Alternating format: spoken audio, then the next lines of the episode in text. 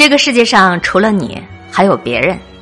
这句话非常的简单直白，但并不是每个人都能够记着有这句话。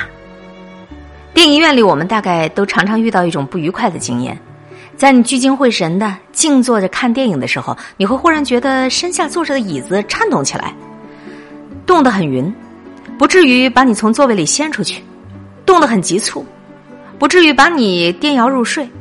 颤动之快慢急徐，恰好令你觉得它很讨厌。大概是轻微的地震吧。左右探查震源，忽然又不动了。在你刚收起心来继续看电影的时候，这个颤动又来了。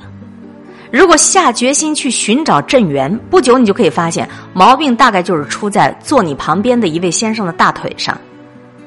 他的足尖儿踏在前排的椅撑上，绷足了劲儿。利用腿筋儿的弹性，很悠游的就在那里发抖发抖。如果这种拘挛性的动作是由于羊癫疯一类的病症的爆发，我们得要原谅他。但是又不像，他嘴里并不吐白沫，看样子也不像是神经衰弱。他的动作是能收能发的，时做对歇，指挥如意。若说他是有意的，使前后左右两排的做客不得安生，却也不然。全都是陌生人，无仇无恨的。我们站在被害人的立场上看，这种变态行为只有一种解释，那就是他的意志过于集中，忘记了旁边还有别人。换言之，这就是旁若无人的态度。旁若无人的精神表现在日常行为上呢，也不止这一端。例如，欠身原是平常事儿，气乏则欠，体倦则身。但是你在仇人广众之中张开血盆巨口做吃人状，把口里的獠牙显露出来，再加上伸胳膊伸腿，就如同演太极那样子，就不免太吓人了。有人打哈欠，他还带音乐呢，那个声音呢，呜呜然如吹号角，如警报齐鸣，如猿啼，如鹤唳，音容并茂。《礼记》上说：“是作于君子。”君子欠身，是欠身合于古礼。但是如果我们以君子为限，平民岂可援引呢？对人伸胳膊张嘴，纵然不吓人，至少觉得你是在下逐客令，或是表示你自己不能够管制住你自己的肢体了。邻居有一老头平常不大回家，每次归来必令我闻之。清晨有三声喷嚏，不只是清脆，而且洪亮，中气充沛。根据那声音之响啊，我就揣测必定是有异物入鼻，或者是呢有人插入指捻。那声音呢撞击在脸盆上都是有金石声的。随后就是大排场的漱口，真是排山倒海，犹如骨鲠在喉，又似苍蝇下咽。再随后就是三餐的饱嗝，一串串的歌声，就像是下水道不甚通畅的样子。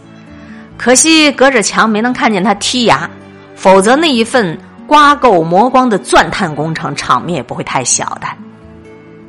这一切旁若无人的表演，究竟是偶然突发事件？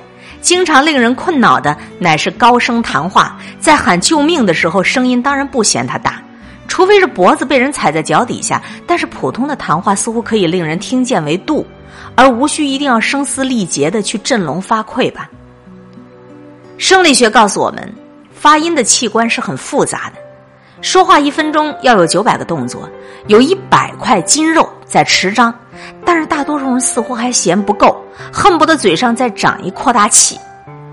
有个外国人啊，疑心我们国人的耳骨生的异样，那层膜许是特别厚，非扯着嗓子喊，否则不能听见。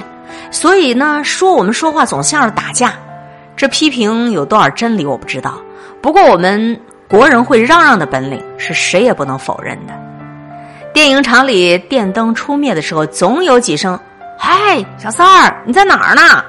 在戏院里，演员像是演哑剧，大锣大鼓之声依稀可闻。主要的声音是观众鼎沸，令人感觉好像是置身在青蛙的池塘。在旅馆当中，好像前后左右都是庙会，不到深夜休想安眠。安眠之后，难免没有响皮底儿的大皮靴，毫无惭愧的在你门口踱来踱去。天还没大亮，就各种各样的声音前来侵扰。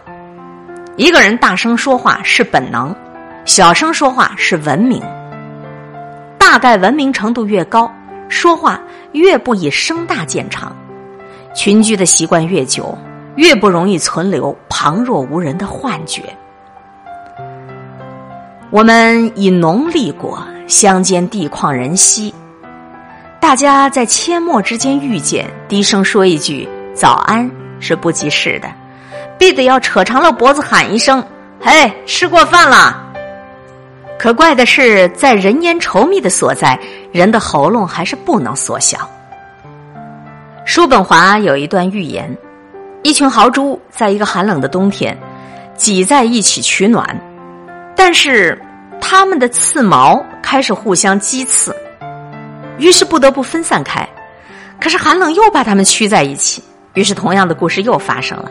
最后经过几番的聚散，他们发现最好是彼此保持相当的距离。同样的，群居的需要使得人形的豪猪聚在一起，只是他们本性中的带刺儿的、令人不愉快的刺毛，使得彼此厌恶。他们最后发现的是，彼此可以相安的那个距离，便是那一套礼貌。凡是违反礼貌者，便要受言辞警告。用英语来说，请保持相当距离。用这种方法，彼此取暖的需要只是相当的满足了。可是彼此可以不至于互相刺伤。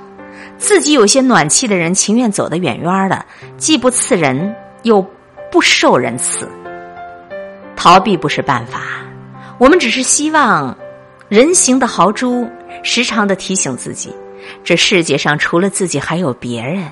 人形的豪猪既不止我一个，最好是把自己的大大小小的刺毛都收敛一下，不必像孔雀开屏似的把自己的刺毛都尽量的伸张。